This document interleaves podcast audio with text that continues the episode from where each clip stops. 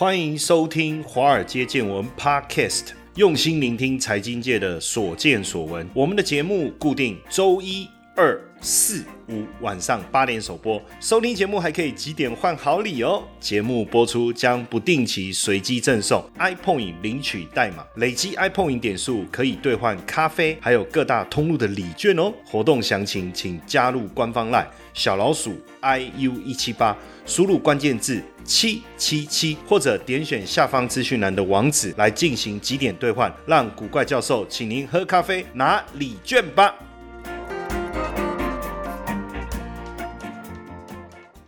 好，各位同学们，大家好哈。为什么我这个今天的标题呢，要叫股市骗局哈？其实我常在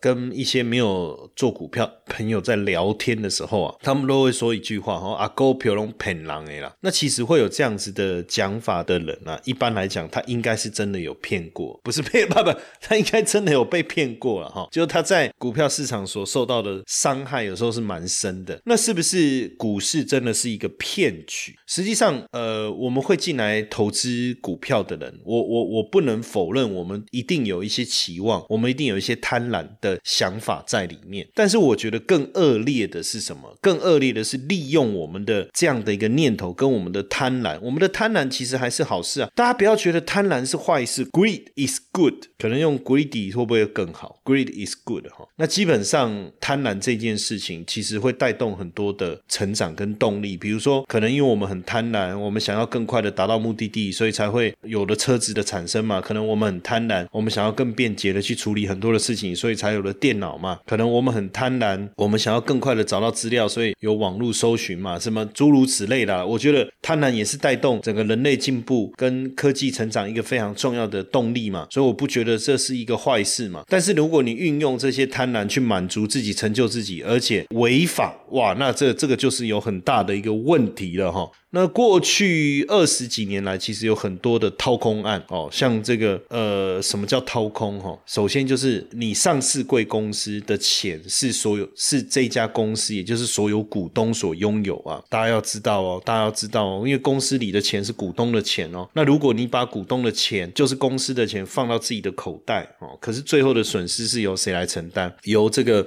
全体股东来承担，这个就是什么？这就绝对是掏空哦。那过去比较大的这些。掏空的弊案啊，像这个泰电哦、中信金、幸福人寿、远雄人寿、迅蝶、黄统、博达，哇，万泰。等等哦，这些金额都非常非常的惊人哦。那像掏空最多的就是泰电嘛，两百亿哦。那泰电前副总监、财务长胡红九策划，把这个泰电海外的资产呢侵占，然后再留泰电哦。而且他们之前的董座啊，孙道存哦，他已经离开了嘛，对不对？也配合向董事会隐瞒这个不法的行为，还包括幸福人寿，幸福人寿是一百二十七亿哦。他们的前董事长被控透过香港把香呃这个幸福人寿的存款，包含将将近九千万美金跟一亿多美金的债券挪为私用哦，这个是很惊人的。还有这个中信金哦，大概台币将近一百亿的这个问题哈，就是等于是呃，应该是在二零零四年到二零零七年了哈，就是旗下中信资产投资不良债券的名义啊，呃，把三亿美金啊，大概是将近一百亿台币啊哈，转到这一个个人可掌控的人头账户跟境外公司啊，只是说后来法院审理是无罪了哈。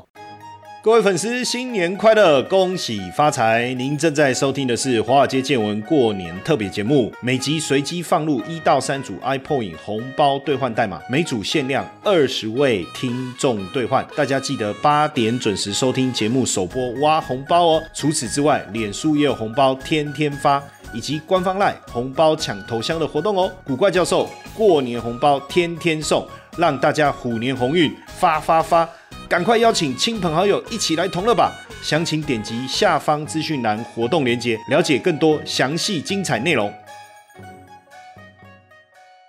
那再来是博达的叶树飞哈，这个博达科技案呢，哦，这个牵扯的金额也很惊人哈，台币呃超过六十亿台币哈，台币超过六十亿。那主要是他透过一些这个虚增营业额啊，跟境外交易的方式哦，来套公司的资金哦，这个是其实很可恶了哈。那再来是万泰银行也有台币五十亿哈，也是他们的董座挪用万泰这个资产来违法核贷哦，违法核贷。还有黄统科技案，黄黄统科技案，那黄统科技案呢，也是呃董座他们的董座，所以都是董事长哈。然后利用营业额美化财报以后，跟金融机构诈贷哈。然后还有迅蝶科技案哦，迅蝶科技案是前董座吕学仁利用迅蝶做担保哦，利用迅蝶做担保，还配合一些虚设的公司做假账来内线交易。哎呀，这些其实都很很很大的问题。那第八名就远雄了，远雄四亿多了哈，远雄四亿多。那这些呢，其实就让我们看到，就是说这些股票市场的大亨怎么样利用这个各种手法哈，来来去掏空公司。我们来聊，先来聊一下这个博达哈。那因为博达在二零零四年六月中的时候，无预警申请重整哦。那金管会呢，当然先将矛头对准了当时的会计师哈，说没有尽到把关的责任，就说你会计师你应该发发现弊端呢，而且你要签证会计，就是你要签名要负责任呢，你要去注意母公司跟子公司往来的情况啊，而且你你也怎么没有发现博达的客户？哎，前五大客户的地址跟电话都一样，像这种是不是应该要特别特别注意？而且这种前几大客户占比营收一直占比一直增加，是不是应该去好好的了解一下？可是呃，会计师是一直出具这个无保留意见哦，那当然就很严重了。当时就处分了勤业重心跟哀侯敬业四个签证的会计师哈。那也因为这样，这个后来会计师在签证的的过程中也变得越来越严格，这个其实非常的重要。为什么？因为过去啊，早期台湾股市啊，确实积习难改哈，包括政府机关跟不上时代的变化之外啊，哦会计师啦、承销商啦、银行啦，我我要讲，其实都是共犯哦。当然这几年已经有很大的改变了，包括监管的机制也好哈，券商本身的这个查核也好哈，包括会计师，其实有有很大的改变。但是过去啊，像这个博达案呐、迅蝶案呐，说真的哈，应该是冰山之一角。为什么？因为还有太多没有诚信的董事长啦、大股东等等啦，知法犯法，只是可能没有被发现哦。那是不是本身主管机关也没有能力、没有资源来去掌握这些这些问题呢？哦，这个当然因为资源有限了哦。然后这个全球市场变化的又这么快速，其实如果我们去看这个博达这个案子哦，手法其实相当相当的复杂，因为他用了外商银行来配合做账。当时博达三个往来的银行有荷兰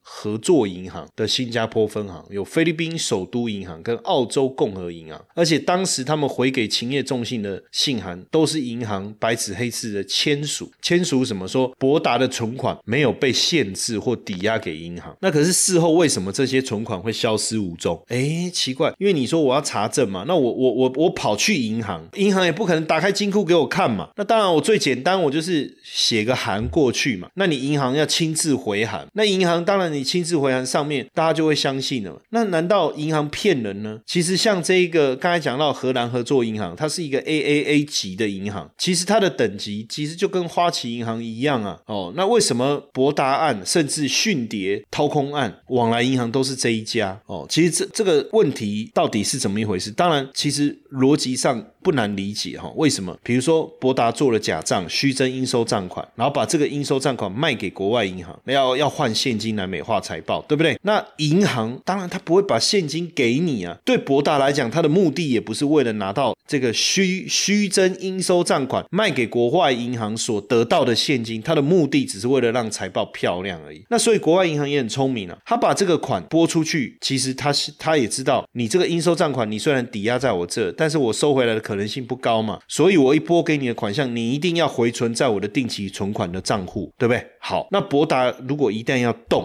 银行是不是会马上知道？所以银行很简单呐，一旦你想要动我这笔钱，我马上按一下让这笔存款消失啊！因为银行为了保护自身的权利，跟博达签了一个什么叫做债权债务抵消合约，就是一旦有债权的纠纷的时候，银行马上电脑按一下，博达的存款就必须要来先偿付银行的债务。所以你想一想嘛。假设法法院要来查封这笔钱，我我知道你要来查封，你怎么会知道？法院一定会通知资嘛，所以在法院还没到银行门口的之前，银行就按一下，啊，这钱就不见了。所以看起来会计师来查的时候，会计师来查的时候，你要求我那个在信函上面确认是不是有这笔钱，OK 啊，这当然啦，对不对？可问题是这笔钱早就被限定了，所以你说银行骗了吗？不是，因为他要保护他自己的这个债权，哦，所以这就是一个一个原因嘛。再来就是呃，发行可转换公司债，企业图利的手法就是发行可转换公司债。那本来是筹资的工具，结果变成大股东赚取短期利益的工具，哦，画一个大饼啊，然后发行这个可转债啦，然后最后把钱怎么样？把钱给捞走了。所以你看哦，这个博达从八十八年上市，一直到二零零三年，总共募资了四次，一百一十亿轻松入袋，一百一十亿轻松入袋。当然后来政企局也严格审核这个 ECB。叫可转换公司债了啦，哈，但是哎，我这个也是付出了这个投资人多大的一个代价哈。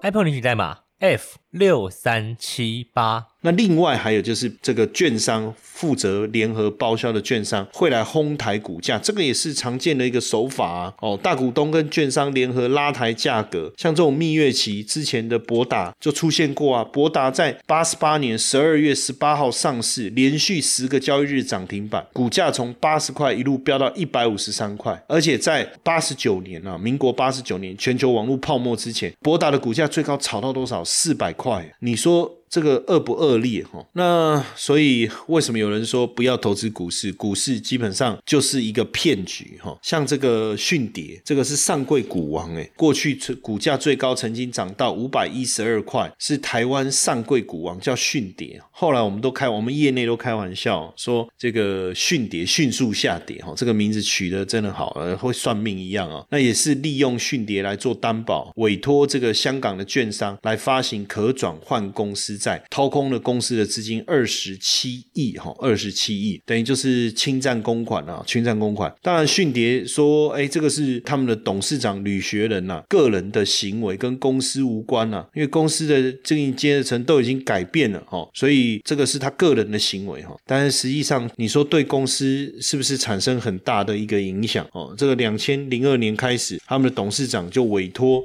香港的券商来发行，然后二零零四年，哎，吕学仁。辞职，然后我刚才讲的这个这个二十六亿的资金也终基成谜啊。当然，虽然后来吕学仁有去交代这个资金的流向，但是最后也是被求刑了哈。所以你看哦，这个都是上市公司啊。你如果这个这个董事长啦，这些经营阶层哦，心怀不轨啊，说真的，你要你要玩弄投资人哦，好像也不是那么困难的事情，是不是？因为资本市场啊，这个太复杂了哈。那之前有个上市公司叫瑞普哈，瑞普电子掏空六。亿哦，掏空六亿，这个就是他这个疑似假私募哦，真掏空啊！就一家太阳的公司以一亿的资金入股，然后要求说要投资这个光电产业哦，结果之后资金就流向不明，亏空金额高达七亿哈！这个哎呀，坦白讲就是说，到底是是贪婪还是呃还是傻哈？这个脑袋有问题还是怎么样？怎么会被这个这个？好像被这个不明的这个诈骗集团给介入公司，然后再被诈骗。然后另外这个呃胖达人，大家记不记得这个胖达人？胖达人事件当时也闹得非常非常的大哦。就胖达人的面包，这个连锁面包啊，当然这个这个小 S 的丈夫徐亚军啊，后来一二审都获判无罪啊。可是大家也记也也有印象啊，这个胖达人是二零一二年哦，由徐旭平、徐寻平还是？徐这个怎么念哈？呃，三点水一个上中下旬的旬哦，徐徐寻平好了哦，假设念错就算了哈哈。那艺人小 S 的先生叫徐亚军，合资嘛。那以基因公国际公司的名义呢，吃下这个胖达人的经营权。那后来基因国际公司的股价就一路飙涨，哦，就一路飙涨。就没想到在隔年，就二零一三年的八月啊，这个胖达人的公司就爆发因为人工香精的诈欺事件，股价就一路下跌哦。那检调单位也在想查询到底有没有人涉嫌炒股，被以违反证券交易法，哈，几个人。人啊，包括徐勋平、江丽芬夫妇啦，哦，许庆祥、徐亚金父子提起公诉，但是一审后，一审法院审理虽然是这认定许庆祥、徐勋平跟江丽芬哦三人犯下内线交易哦，那许庆祥跟徐勋平被处有期徒刑两年哦，江丽芬被处有期徒刑一年一年八个月，而且要缴回犯罪所得哈。那二审的时候呢，高院二审是判呃有罪的三人要缴回犯罪所得之外，还要赔偿一千六百万哦，一千六百万。但是呢，高院后来改，因为这三位啊哈，当然我刚才讲小 S 他他先生是被判是判无罪了哈，但是那刚才讲的这三位哈，呃，因为跟投资人保护中心达成和解哈，达成和解，那缓刑四年哈，那接受二十个小时的法治教育哈，这个徐寻平跟江丽芬是缓刑三年哦，缓刑的意思就是说在这这几年当中，你没有因为同样的事情在爆发的话哦，基本上是不是就不执行哦，然后接受这这个法治教育这样子哈，那当然这个检方提起上诉之后啊，最高法院审理啊，采用二审的见解哈，认为这个不法获利都已缴回哈，而且也跟投资人保护中心达成和解哈，所以呃，所以你仔细想一下哈，就是说台湾在这种相关的这种犯罪的法条的处分啊，哦，确实太轻了哈，所以才会不断的吸引这些贪婪的人进来这个股票市场上下其手嘛，反正有抓到了犯罪所得缴回认罪和解，那那就没事嘛，那如果没有呢，哇，那这利润多么惊人哦！Apple 领取代码 N 六三四六。那之前大家记不记得还有一个这个这个康友 KY，在去年四月啊，这个生技股股后啊，曾经飙到五百三十八的康友啊，Dash KY 哈，就康友 KY 被证交所勒令下市哈，被证交所勒令下市，然后康友 KY 的投资人还组成自救会接管公司啊，因为发现康友旗下的金鸡母这个印尼迪斯药厂啊，市值超过十八亿的这家公司啊，本来好好经营可以让康友起死回生哦，可是这个新加坡的子公司呢，向安泰银行借贷将近台币五亿哦，五亿担保品是什么？是印尼迪斯蒂斯药厂的所有权啊，反正整个就是胡搞瞎搞哦，整个就是胡搞瞎搞。那这中间当然有很多的问题哈，细节我就不多说哈。实际上，我我我我我常常也跟大家讲，就是说股票的投资哦，常常会有很多这种类似的这种这种很奇怪的这种状况发生哦。那过去我我我在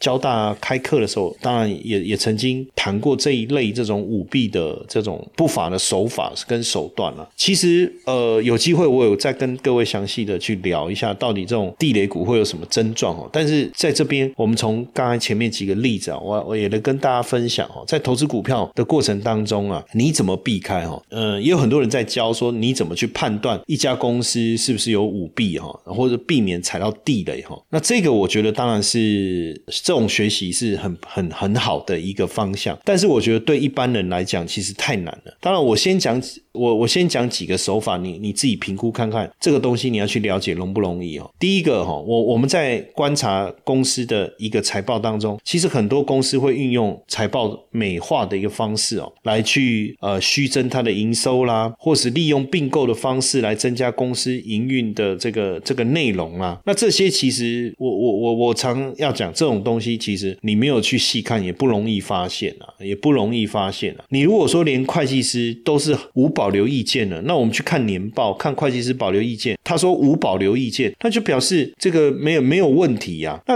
其实大部分的会出问题的公司，一般来讲哈，一般来讲，第一个谁会先离职？你去想，有几种情况哈，大家可能会看到说，会计师他的这个签具了具保留意见以后，你就说啊，这公司有问题。可是我跟大家讲，等到会计师都发现有问题的时候，基本上啊，这公司大概已经挂了。为什么哈？通常能够去操纵一家公司财整个财务状况，我说去美化这整个财务报表的哈，一定有很强的财务背景哦，很强的财务背景的哦，可能他本身也有很丰富的会计经验，他也知道就是说在查核的时候，会计师他在意的是什么。那所以他在整个各位有没有看过一部那个电影？就是我查一下，就是叫会计师啊，就是那个他是一个杀手，有没有？可是实际上他的工作呢，就是一个会计师，然然后他每次要去查账的时候，哦，就呃电影就叫会计师，好，对，这二零一六年的电影啊，这部电影好像也有翻叫会计刺客，是不是？哈，就会计师。这部电影我很我我我很喜欢看啊，他这个男主角是班艾佛列克嘛，然后他的剧情就是在讲说这个男主角小时候被诊断有高功能的自闭症了，然后呢，反正可是实际上他就是一个他实际上是一个数学天才，然后他他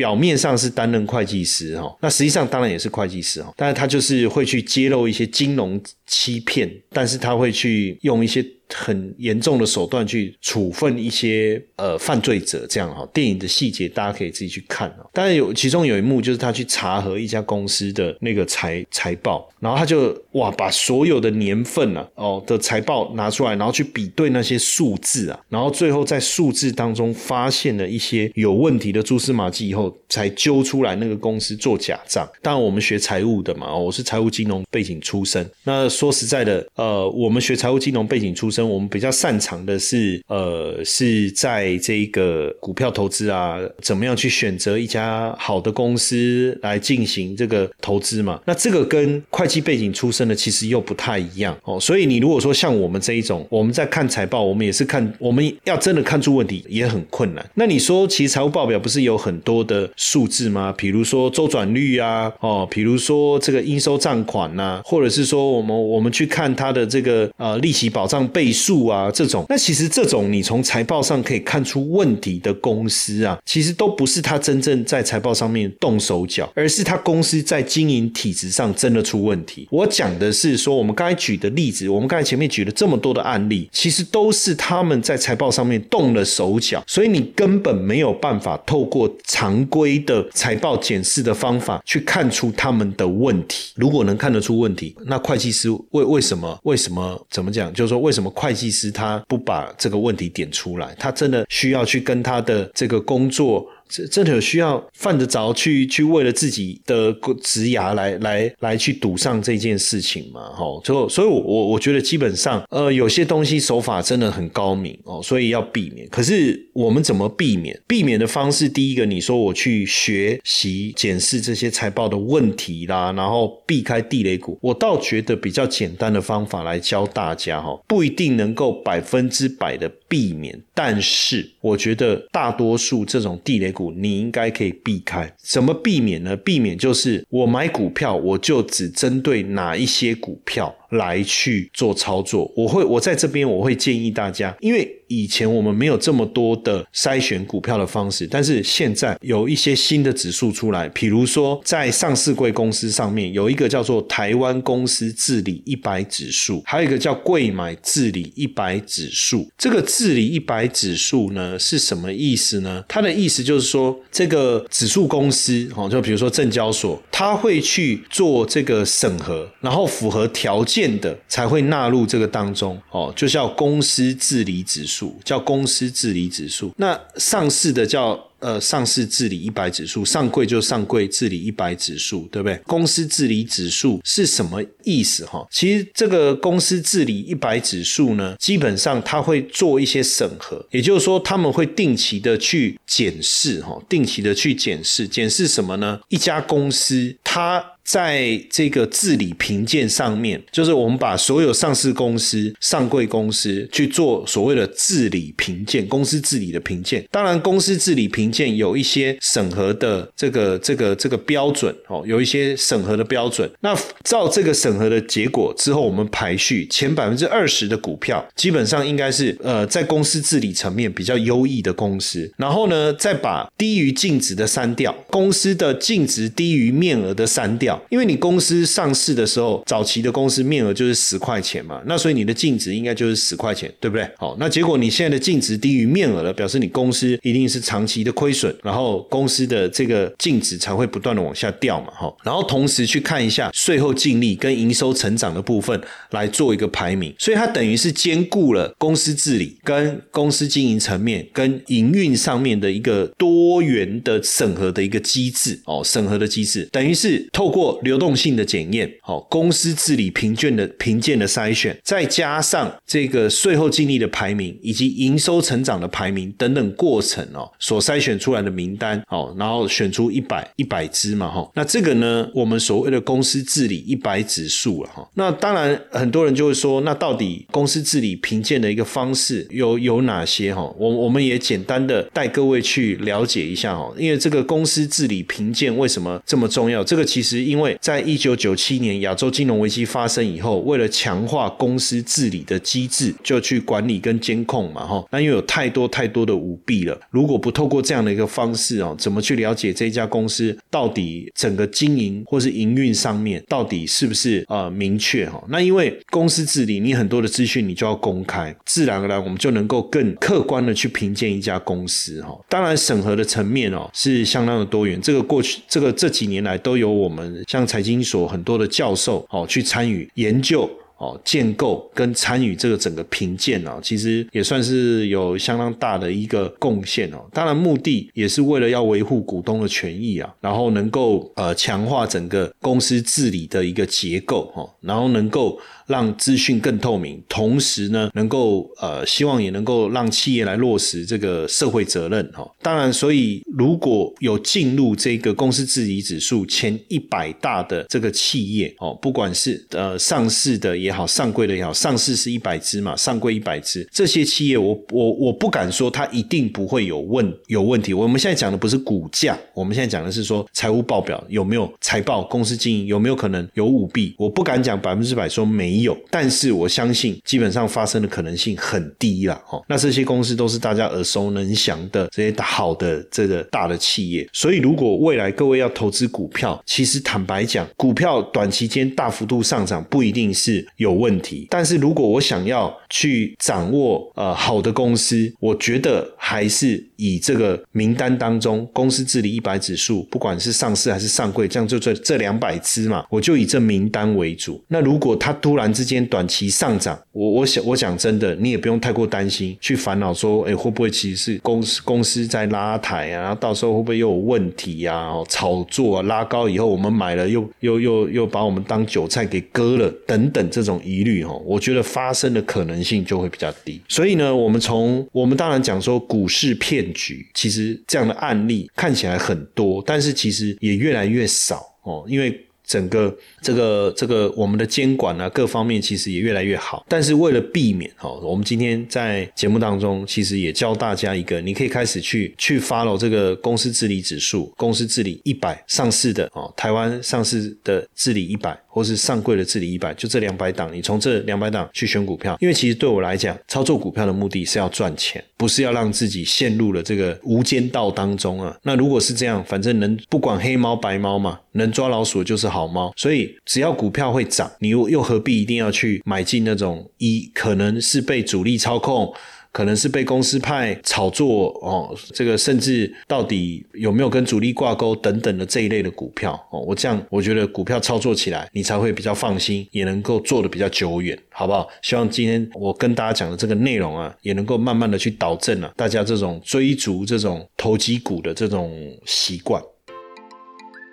你有听过海龟交易员吗？台湾的海龟百万操盘领航员招募计划启动了。不论你有没有经验，只要对交易有热情，现在就是你迈向百万操盘人的最好机会。这场活动由我谢承彦与大家分享秘密一：百分之九十九散户不知道却能稳定获利的关键；秘密二：一个投资菜鸟如何创造稳定的获利；秘密三：投资真的能够不盯盘吗？秘密四：我们如何躲过二零二零年股市崩盘，而且大捞一笔？秘密五：只只要有心，人人都可以成为操盘。高手通过专业培训，让交易变得稳定又自在。让谢承彦带大家一起来开创斜杠收入，赶快加入我们的赖好友，好友搜寻小老鼠 i u 一七八，讯息文字输入八八八，报名百万操盘领航员线上说明会，我们线上见。